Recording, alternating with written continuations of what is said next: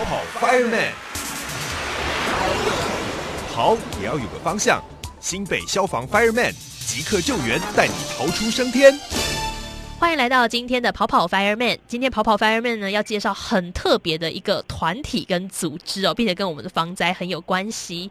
邀请到的呢是新北市消防局的火灾预防科的年长林来到节目当中。你好。哎，主持人好，各位听众朋友，大家好。是我们特别讲到这个组织跟团体哦很酷的名字哦，叫做新北市防灾青年守护团。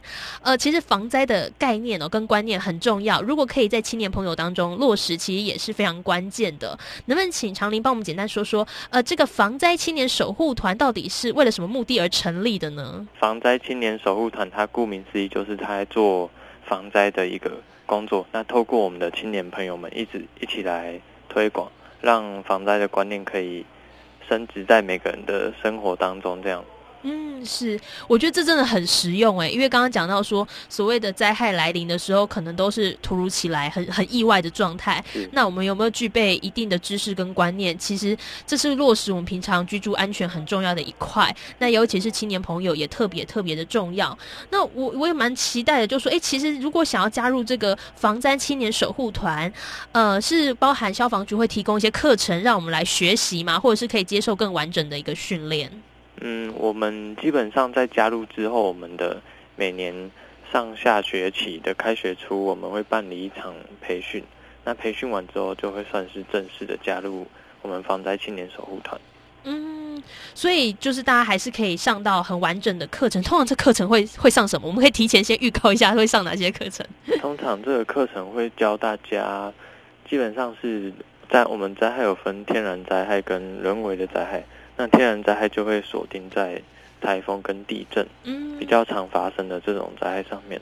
然后人为的就是火灾啊，嗯，然后还有会教救护的 CPR 跟哈姆立克相关的一些救护基本的课程，嗯，来提升团员的一些防灾的知识。这样，防灾就是一个现在每天会发生的问题啊。那青年是我们的希望，所以我们就在。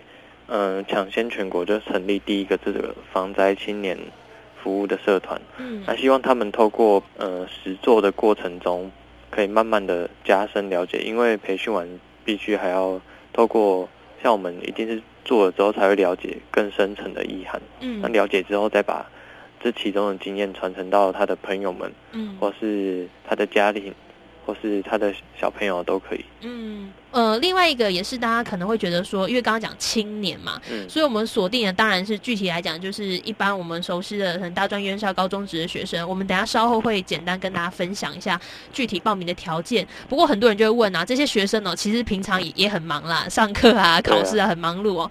呃，加入这个防灾青年守护团，其实还是有一些诱因的，对我们学生来说，其实也蛮蛮有一些帮助的。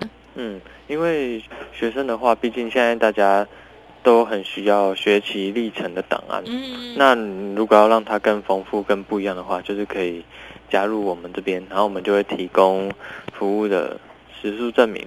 那如果你在十八岁之后想要继续加入义消的话，也可以，刚好这八小时可以折抵八个小时的训练。嗯，那这也是一个提供我们青年朋友们来展现自我的平台。有些人可能是喜欢拍摄。影片或是做一些平面设计的，你可以透过做防灾相关的设计，那我们有在宣导的时候，就可以把你的作品做一个露出，这样子，所以你也是会有一个很大的成就感。嗯哇，我觉得可以把它想象成一个，就是大家对于防灾知识已经有基本的学习，然后看大家的各自专长是什么，都可以做不同的发挥跟影响。没错。那最重要就是，我不止自己学会了这些重要的防灾知识，从自己做起哦，自己的家人啊、同学啊、师长啊，都可以一并的更加了解正确的防灾观念。那这时候大家就会想问啊，哎，那个青年的定义是什么？我刚刚看了一下条件，我好像超过这个。年龄，但是我们还是有一些详细的那个规则哦，还是请常林帮我们介绍一下。如果我想要加入这个防灾青年守护团，我们有什么加入的条件？那我们要去哪里搜寻报名呢？好，我们加入的条件其实蛮简单，因为我们是在新北在地的消防局，所以我们就主要针对我们辖内的大专院校或是高中职的学生，嗯，那另外一个条件就是，如果你是十五到二十五岁的青年朋友，也都可以。有些人可能已经毕业了，嗯啊，所以说这个简单来说，就是不管你是住在新北或是在新北读书的学生或是青年朋友们，都可以来报名。那我们要在哪里可以报名呢？呃，只要上 FB 搜寻新北消防发尔面，它是我们的 FB 粉丝专业，有十五还是十六万的粉丝，嗯就在那边询问小编就可以了。嗯或是上我们防灾青年守护团团的 IG，搜寻 NTPC DPYV 就可以。那我想这也是很棒的资讯哦，提供给大家。今天很高兴哦，邀请到新北市消防局哦火灾预防科的年长林来到节目当中，非常谢谢您。谢谢。更多资讯请上新北市政府消防局网站或加入新北消防发耳面粉丝团查询哦。